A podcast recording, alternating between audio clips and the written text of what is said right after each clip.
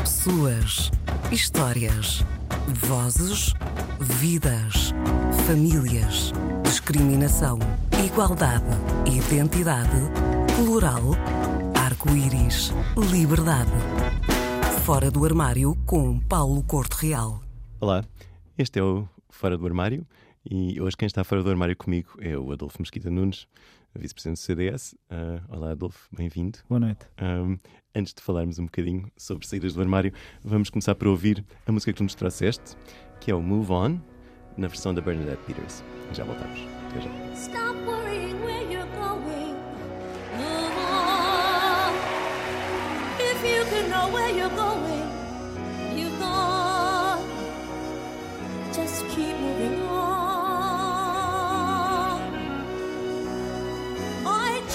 my world was shaken. So what? The choice may have been mistaken. The choosing was not. You have to move on.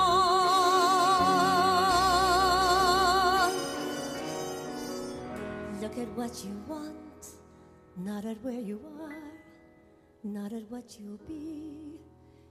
Look at all the things you've done for me. Opened up my eyes, taught me how to see, notice every tree, understand the light, concentrate on now,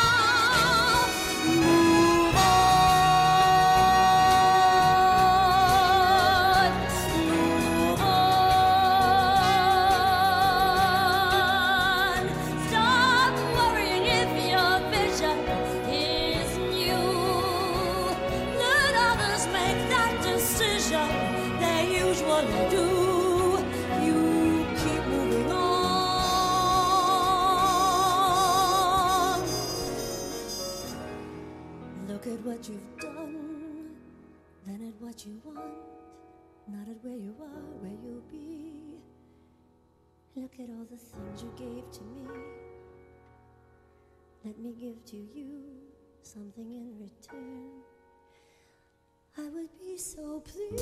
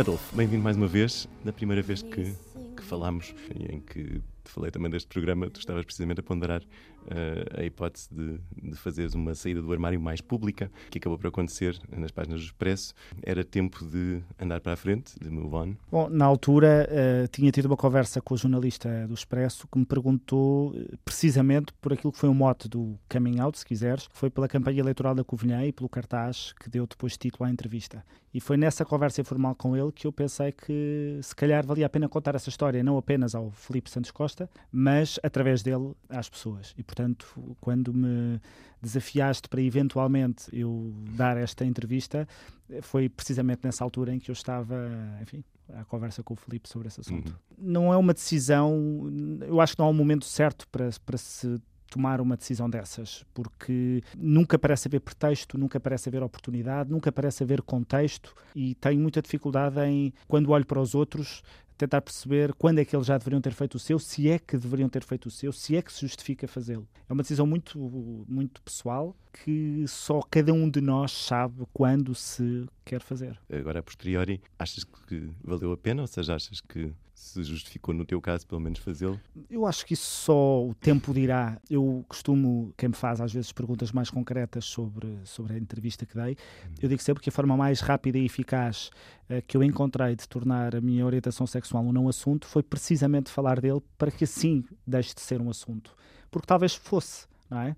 Uh, talvez por não falar dele, uh, ou pelo menos não falar numa entrevista dele, talvez ele se tornasse um assunto precisamente por isso, como se eu tivesse, ou como se as pessoas presumissem que eu quisesse esconder ou que tivesse algum problema. E não era nada disso. Mas de facto as pessoas terão que compreender que não é a mesma coisa contar aos pais, aos irmãos, aos colegas de trabalho, aos amigos, ou através do jornalista contar uh, ao país inteiro e as coisas são as coisas são muito diferentes por isso é que eu não não acho que a minha entrevista tenha sido propriamente uma saída do armário nem uma revelação e eu acho que digo isso na entrevista porque, uhum. na verdade, isso não era propriamente algo que eu fizesse segredo ou que fosse desconhecido das pessoas que me conheciam, evidentemente. Uhum. E, no entanto, deste esse passo, seguido uhum. depois também num, congresso, CDS, não é? E, e, de alguma maneira eh, foi mesmo não um assunto? Sim, tanto quanto pude perceber, foi, foi reconduzido como vice-presidente uhum. do CDS. Uh, o assunto, como é evidente, não, não preencheu um único segundo do Congresso e tanto quanto pude eh, perceber dos relatos que os jornalistas fizeram, foi dos uhum. discursos, a minha presença e os, o meu discurso, dos mais uhum. aplaudidos da noite. Portanto, se é por aí que eu posso avaliar uh, se houve consequências ou não, a resposta é não. Não, não vejo consequências, pelo menos negativas. Ou se calhar, ou se calhar sim, no sentido de, enfim, também, também ter alterado um bocadinho. Não, consequências negativas. Estou a dizer consequências negativas, ou de, alguma, ou de alguma maneira ter uhum. colocado em causa a minha participação política ou a minha presença no, uhum. CDS ou o que quer que fosse. Mas claro. também convenhamos que não é propriamente uma novidade para a esmagadora maioria das pessoas que lá estavam. Claro, mas o tal passo uhum. público, não é? A tal assunção pública tem um impacto e esse impacto, uh, em última análise, é, é, necessariamente positivo também para os próximos, ou seja, para as próximas pessoas que, que façam esse, esse processo, não é? Uh, de cada vez que uma, uma um de nós não é, faz esta saída do armário, há um, Sim, uma facilidade um, crescida para outras pessoas, não é? admito isso com, com naturalidade, embora não goste de me ver num papel de influenciador de terceiros, porque uhum. não gosto de ter essa responsabilidade e esse peso. Uh, e, e, é com muita humildade que o digo, porque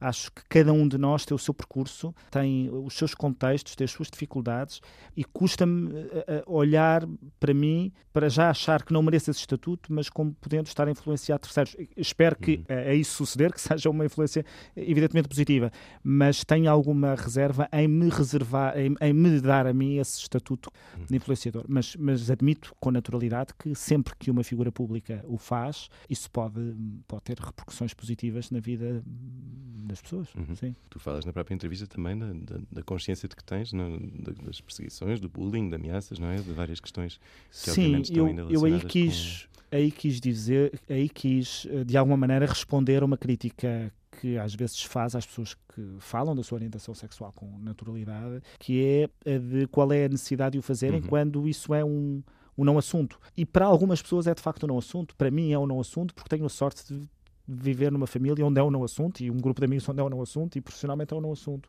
Mas essas pessoas esquecem-se muitas vezes que para muita gente, para muitos milhões de pessoas e também em Portugal, isso uhum. é um uhum. assunto que pode ser um assunto de expulsão de casa, de ficar sem amigos, ficar sem rede social, sem rede de proteção e, portanto, eh, quis chamar a atenção para o meio em que eu provavelmente estou, de que o facto de vivermos todos com algum conforto com a orientação sexual de cada um, uh, não significa que essa seja a realidade mais uh, frequente no mundo, nem sequer em Portugal. Pegando um bocadinho precisamente nessa consciência, deixa-me deixa regressar um bocadinho ao passado uhum. e, e, falar contigo também sobre o, o papel que o CDS teve no passado, no que diz uhum. respeito a reivindicações de igualdade, nomeadamente para lésbicas e gays, não é? Tu tiveste posições marcadas, uhum. públicas, no próprio Parlamento, eh, em 2012, não é? Votaste a favor da possibilidade de acesso à adoção por casais do mesmo sexo, eh, e isso gerou, aliás, alguma discussão, eh, obviamente, no, no, no próprio partido, mas o, o CDS de facto, ao longo destas, destas votações sobre questões que têm a ver com o reconhecimento das realidades familiares, é? de, de lésbicas, uhum. gays e bissexuais, tem sempre tido uma, uma postura de recusa dessas mudanças. É que, é, e não se trata apenas, no fundo, de não acompanhar, trata-se de ser mais ativamente contra, não é? Ou de ter sido mais ativamente contra. Como é que tu te sentes, não é? Como é que te sentiste, uh, no fundo, nesses, nesses momentos em que, pelos vistos, também estarias mais isolado uh, em termos uhum. de, de, visão do, do, do mundo e, e, de como a lei deveria ser proposição? Ok, tentando ir por partes. Eu penso que o lugar de alguém que acredita uh, no liberalismo, na, na, economia de mercado, no, no, capitalismo, na globalização, nas privatizações e na iniciativa privada, é em partidos de centro uh, e direita, porque são os partidos onde uh, essa visão da economia e do crescimento está presente. E, portanto, é esse o meu espaço ideológico. A questão que se podia colocar é, sendo eu homossexual e defendendo eu, em determinadas matérias, posições que são liberais de costumes, se isso era um impeditivo para eu estar no CDS. Hum. E a verdade é que nunca foi. Isto é, eu, como uh, militante, dirigente, deputado e secretário de Estado, pude sempre ter as minhas opiniões e, mais do que tê-las, pude expressá-las em votos no Parlamento. Uhum. Foi o caso da adoção por casais entre pessoas do mesmo sexo. Mas eu já antes tinha escrito artigos a favor do casamento entre pessoas do mesmo sexo, com uma uhum. perspectiva uh, liberal, e, portanto, nunca foi um impedimento. Eu nunca o senti, nem nunca tal me foi imposto.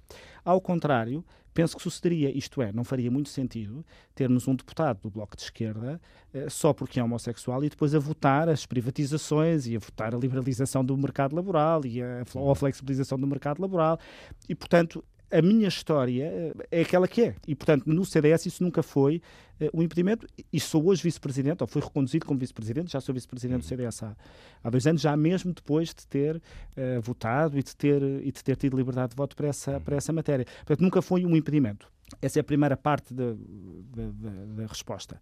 A segunda é que todos os partidos evoluíram na forma como pensam. Essa pergunta que me estás a colocar, poderia estar a fazê-la a qualquer socialista em 2008, porque o Partido Socialista votava contra os projetos. Eh, e, eh, olha, a propósito da adoção, quando eu votei a favor da adoção, eu lembro-me que a deputada do Partido Socialista que fez a discussão da adoção, a Isabel Oneto, a secretária de Estado, dizia que a família natural era pai e mãe. Eh, e, portanto, os partidos vão evoluindo e aquilo que, no meu caso, aquilo que eu me coloco é as minhas ideias e a minha orientação sexual são algum impedimento e a verdade é que no CDS nunca foram, antes pelo contrário. Foi sempre algo com o qual eu pude viver e votar hum. em acordo. Especificamente, eh, eu, eu, lembro sempre de um episódio que tem a ver com a, com a questão da coadoção. Tu já não estavas no Parlamento, não é? Foi, foi em 2013 uhum. e depois 2014, e, e que tinha a ver com crianças que eram já uh, criadas por casais do mesmo sexo, não é? E com o uhum. reconhecimento da parentalidade apenas para esses, para esses casos. E, e, na altura, essa, essa questão em particular a mim chocou mais do que outras, precisamente por ter a ver uhum. especificamente com direitos de crianças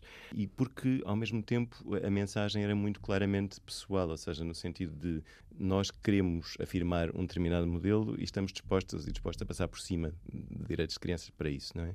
A minha questão é também se tu, em termos do que sentes, não é? Se sentes estas questões ou questões como esta da mesma forma que sentes as questões económicas. Ou seja, tem algum impacto é... mais pessoal, não é? Ou se tive algum impacto mais. Eh, do ponto de vista uh, político, como te uhum. digo, eu já não estava no Parlamento Exato. nesse dia, mas nesse dia teria votado uh, em consciência uhum. a uhum. favor. Uhum. E, portanto, é como te digo, eu sempre pude estar no CDS pensando o que pensava, mas mais do que pensar o que pensava, que ninguém pode impedir-te de pensar o que, o que pensas, de votar de acordo com. Se isso significa que o que o CDS ou qualquer outro partido vai evoluir num determinado sentido, eu não sei. Eu vou expondo as minhas ideias, nunca as escondi. Uhum. Uh, eu tenho pouco feitio para fazer proselitismo, mas, mas enfim, quando falo sobre estes assuntos, tento ser o mais convincente possível e expor o melhor que posso para convencer as pessoas. Mas uh, a verdade é que uh, o CDS mudou muito. Quer dizer, se há 10 anos se falava da possibilidade de haver contratos civis para substituir o casamento, o CDS era contra. Hoje há muitos dirigentes do CDS que são a favor.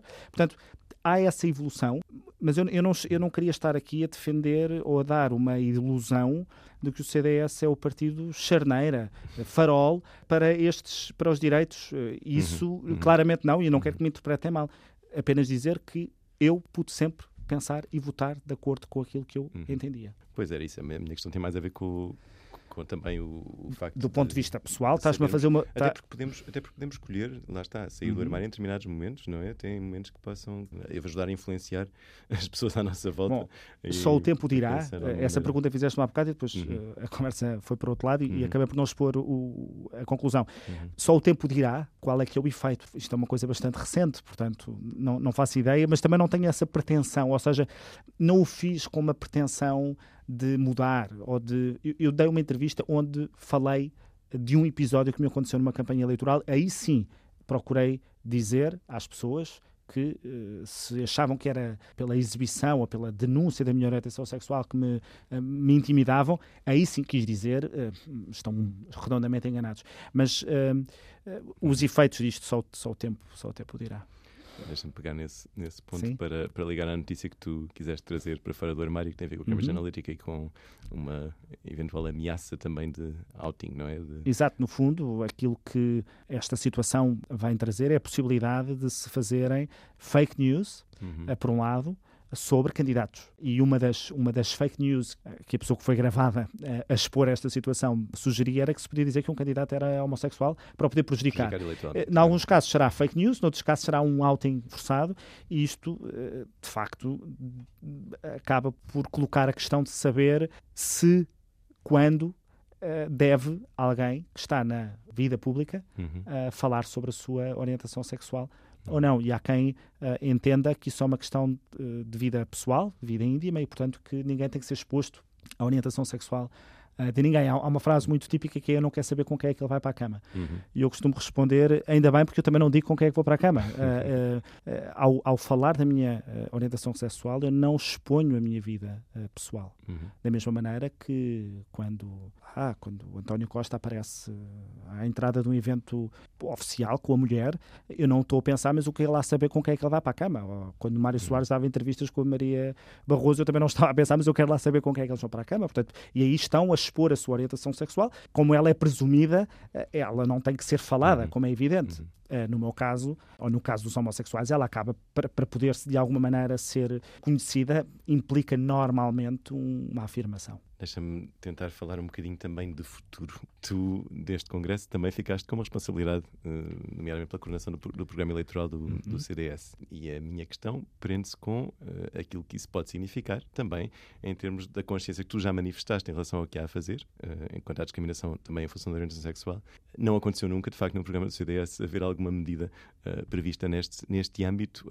Eu não sei se eventualmente terias alguma sugestão que pudesses eh, já fazer passar em relação ao que podemos esperar eh, em termos de posição do próprio CDS, não é? Neste Uhum. momento. Eu só agora é que estamos a começar a organizar os grupos de trabalho para, as, para o programa e confesso que nem sequer com a presidente do meu partido eu ainda falei mais ou menos dos grupos que estamos a formar, portanto não seria aqui numa... por, com muito gosto que aqui estou, mas não seria aqui o sítio certo para o fazer. Mas dizer também relativamente a, a programas e, e futuro, mas, mas, mas falando um pouco de passado, também é verdade que o CDS não é o partido que, chegando ao governo, se propõe revogar eh, legislações nestas matérias com as quais não, não concordou. Em muitos partidos conservadores eh, da Europa é questão de honra e, portanto, assim que vão para o governo, procuram reverter a legislação. Ou, em acordos de coligação que façam, colocam como condição para participar no governo ou para o apoiar a revogação dessas matérias. Isso nunca aconteceu com o CDS, quer dizer, estou a dizer nunca, é uma palavra demasiado forte, mas eh, nestas matérias de, de liberdade das pessoas viverem, de conformar as suas relações através de contratos e casamento, isso, isso nunca sucedeu. Portanto, esse passado permite também, pelo menos, perspectivar alguma coisa sobre, sobre o futuro. Tu também, eh, do ponto de vista económico, eh, defines-te como liberal e isso significa que, eh, também atende a tua ação governativa, não é? Obviamente, te identificaste com um conjunto de, de posições que podem pôr em causa, eventualmente, a igualdade a outros níveis, porque a desigualdade de oportunidades depois colide, eventualmente, com o liberalismo do ponto de vista económico. E tu tens consciência, de alguma maneira, também das, dessas desigualdades e como elas podem ser estruturais eh, e difíceis de combater. Isso é uma coisa que te preocupa? É uma coisa que te preocupou também na ação governativa? É uma coisa que te preocupa para o futuro? Sim, o ponto de partida para um liberal é sempre que cada um deve ser livre de definir e lutar pelo seu projeto de vida, pelo seu projeto de felicidade, Uhum. independentemente das suas condições de nascimento. E esse, e esse é um princípio que eu de facto levo muito, muito a sério. Independ... E cada um deve ser livre de, de, formar esse seu projeto de vida de felicidade, desde que ele não colida, evidentemente, com direitos e liberdade de terceiros. Quer dizer, no turismo, não penso que isto tenha tido alguma eh, repercussão nestas matérias de igualdade de oportunidades, apesar de ter facilitado muito eh, e liberalizado muito o acesso a atividades turísticas e, portanto, ter facilitado que muitas pessoas pudessem começar a entrar no mercado de trabalho ou no mercado empresarial através do, do turismo. Mas na minha candidatura à Câmara da Covilhã, parte do programa tinha muitas destas matérias, aliás, também tinha matérias relativas à igualdade de género e uhum. relativas à orientação sexual, porque me parecia que era importante eh, que, então, em zonas do interior, onde as oportunidades já são mais escassas, é preciso então trabalhar ainda mais para que as escassas oportunidades que há sejam obtidas por aqueles que, em igualdade, estão em condições de o fazer. E isso é um, é um princípio muito que eu tento levar a sério, eu não sei se sempre consigo, mas, mas é um princípio que me orienta bastante. Finalmente, para o futuro, mais uma vez, podemos, podemos ver essa atenção, pelo menos da tua parte, obviamente. Sim, um, depois, claro que uh, isto, para um liberal, este, esse princípio traduz-se na remoção de barreiras e de obstáculos a que tu possas uh, atingir aquilo que pretendes na tua vida. Não através da concessão de vantagens, porque isso é uma forma mais social, mais socialista de lidar com, com a realidade. Isto é, as políticas depois são diferentes sobre como é que se assegura essa igualdade de oportunidades. Uhum. O, o, pressuposto é esse, não é? Depois podemos divergir na forma como eu entendo que essa igualdade de oportunidades pode melhor ser assegurada. É isso é preciso continuar a conciliar todas estas, estas desigualdades que também passam, obviamente, pelo, pelo plano económico, não é? Sim, e, e desigualdades que têm que ver, hum. sobretudo, com o contexto de nascimento. Isso é, isso é que eu acho que continua a ser, eh, Portugal continua a ser um país onde o teu contexto de nascimento e, portanto, o contexto cultural, social, religioso, tem ainda muita importância nas possibilidades que tu tens de futuro. E se olharmos para a sociedade portuguesa, eh, para a sociedade visível, não é? a mediática, os políticos, os apresentadores de televisão, os atores, tu vês uma constância. Somos todos brancos, a preponderância de homens, uhum. e isso demonstra que, de facto, se calhar, temos muitas barreiras que não nos apercebemos para as pessoas que querem ter oportunidades. Incluindo sair do armário. É Incluindo sair do armário. Eu acho que eu quando uh, houve uma uh, a deputada do CDS, Ana Rita Bessa, fez uma vez um comentário a propósito da saída do armário de uma convidada tua, uh, da Graça Fonseca, disse uma, uma, uma expressão que me pareceu muito feliz, que gosto de viver num país onde cada um é livre de se quiser sair do armário. Não sei se a frase foi esta, mas o, o espírito era esse. E de facto, eu, essa noção de liberdade é muito cara. É isso, vamos ter que terminar agora, agora de facto com o nosso questionário uh, fora do armário. Eu vou começar por perguntar-te qual é a tua palavra preferida? Liberdade, que é precisamente o meu valor primeiro e às vezes choca muitas vezes, muita gente, quando eu digo que é um valor que eu coloco mesmo antes do valor da vida. E a que mais odeias? Eu não odeio nenhuma palavra, uh, mas uh, não gosto de palavras que tenham que ver com acusações e que, que, que tu coloquem perante uma acusação injusta. E isso vai variando com o tempo. Uhum. É? Palavras sem amor eh, são palavras que eu não gosto. E o que é que te cita, criativa ou emocionalmente? O sentido de humor. Que é algo que eu não posso usar muito em política e é algo que me limita bastante de não o poder fazer. O que também significa que acho que as pessoas têm uma noção pública muito diferente daquela que é do Adolfo na realidade, porque lhes falta esta componente que para mim é essencial uhum. do meu dia a dia. E o que é que, pelo contrário, te repele? Precisamente essa incapacidade de rir de nós, sobretudo de nós, porque eu gosto bastante comigo. Uh, e essa tendência para o não ver o lado positivo das coisas. Isso, por vezes, se calhar de forma injusta, repele-me. E tens alguma heroína ou herói de ficção que tenha inspirado particularmente? Sim, há um filme e livro, uh, o Fountainhead, hum. e uh, o seu protagonista, o Howard Ork, que leva a liberdade até às últimas consequências na defesa da sua liberdade criativa. Uh, e depois tem várias frases que eu acho que se podem depois aplicar muito a, a coming out. Uh, e seria o meu, meu herói de ficção, seria esse. E pessoas que mais te inspiraram? O meu avô a pessoa que mais me inspirou. E, e alguma pessoa que mais tenha revoltado também? eu revolto-me sempre com. Já pessoas fizessem mal ao meu avô, portanto isso não é suficiente para, para me revoltar. Mas ditadores, venham eles de que família e orientação política vierem, repelem-me bastante, porque a liberdade é um valor de facto essencial. E tens um lema de vida que queiras partilhar? Já ouvimos na canção que colocaste primeiro, Move Uhum. On, que é um pouco I chose and my world was shaken, so what? Uh, the choice may have been mistaken, but choosing was not. E portanto é essa dimensão de que vamos andando, escolhendo, tomando decisões, mas é preferível avançar. Portanto, Move On é o meu, é o meu lema de vida. Ok. E depois deste programa, eh, enfim, numa frase, o que é que gostarias que quem nos está a ouvir pensasse sobre ti? Não sei, não me atrevo. As pessoas devem ser livres de pensar mal de mim, se quiserem. E, e se pensarem bem, também não lhes faz mal nenhum. E tens alguma chave do armário, alguma recomendação que tu julgues que pode ajudar outras pessoas a dar esse passo? E esse passo, enfim, não necessariamente o público, não é? Mas nos, nos vários níveis. Não tenho, no sentido em que eu acho que essa chave depende muito do teu contexto e, de- e da vida que tu tens e dos problemas que tens e, de- e das limitações que tens. E oferecer uma chave a alguém podia ser um conselho errado. E isso eu não me atrevo a dar. Agora, eh, tudo aquilo que possa ser uma exaltação da liberdade de vivermos como queremos, e daí, outra vez, recomendar o Fountainhead, quer o livro, quer o filme do King Vidor, não sendo, evidentemente, sobre coming out, mas é sobre o exercício último da liberdade e de podermos viver como queremos, e há uma deixa no filme em que alguém lhe pergunta, diga tudo o que eu lhe inspiro, e ele responde, mas eu não quero saber de si, ah, para nada. Portanto, eu não quero saber do que você pensa. E isto é muito forte. Esta mensagem para mim foi muito forte, não é? Termos em nós a força suficiente que a liberdade nos, nos dá, e talvez por aí seria uma boa chave. Mas eh, cada um a tome como melhor se adaptar à sua vida. E à procura da sua, da sua liberdade. Obrigado, Exatamente. Adolfo, pelo, pelo gesto mais público, por estares aqui hoje, obviamente, e por teres continuado a partilhar esse- essa vontade de liberdade. E nós encontramos para a semana fora do armário. Pessoas, histórias, vozes, vidas, famílias, discriminação, igualdade, identidade, plural, arco-íris, liberdade. Fora do armário com Paulo Corte Real.